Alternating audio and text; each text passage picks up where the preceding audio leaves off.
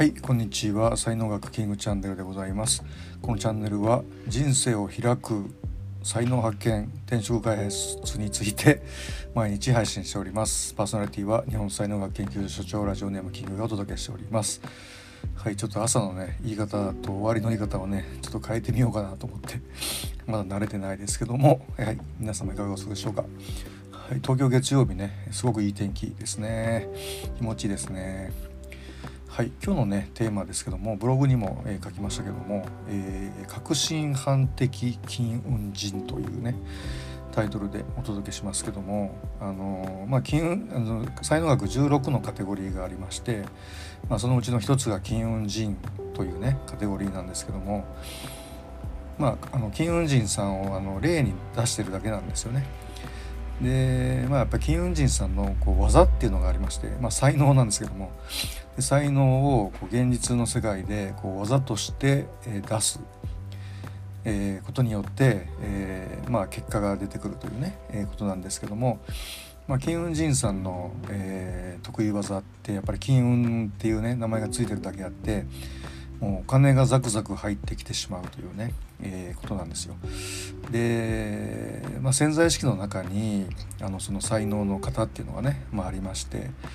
でまあちゃんと使えてる人使えてない人気が付いてないけど使ってる人とかねいろいろいらっしゃるんですけどもあの一番強いのはあの気が付いて、えそれを出すべき時にちゃんと出して使ってるというねはい、そういう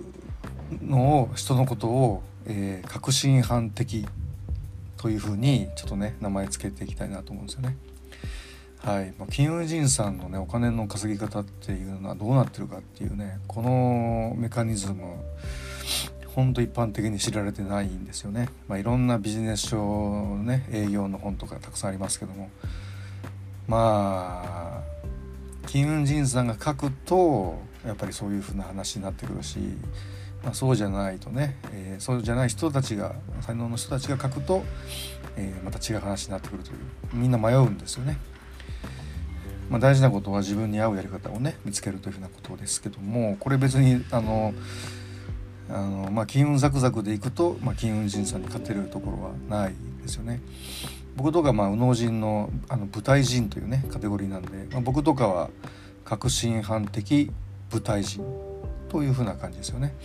こう舞台人のこう 才能っていうのをこう出すべき時にいつでもシュッと出せるみたいなね、えー、ことなんでだからまあ慌てないっていうかねあの出すべき時に出せばいいんだっていうふうに思っていつでも出せるので出そうと思えば。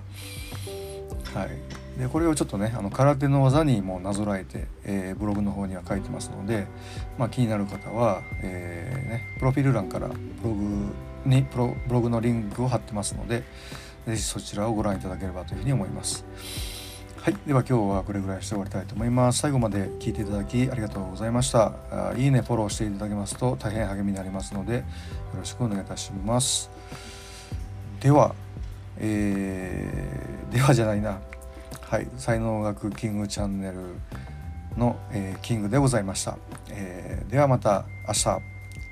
りがとうございました。Have a nice day. とことことん。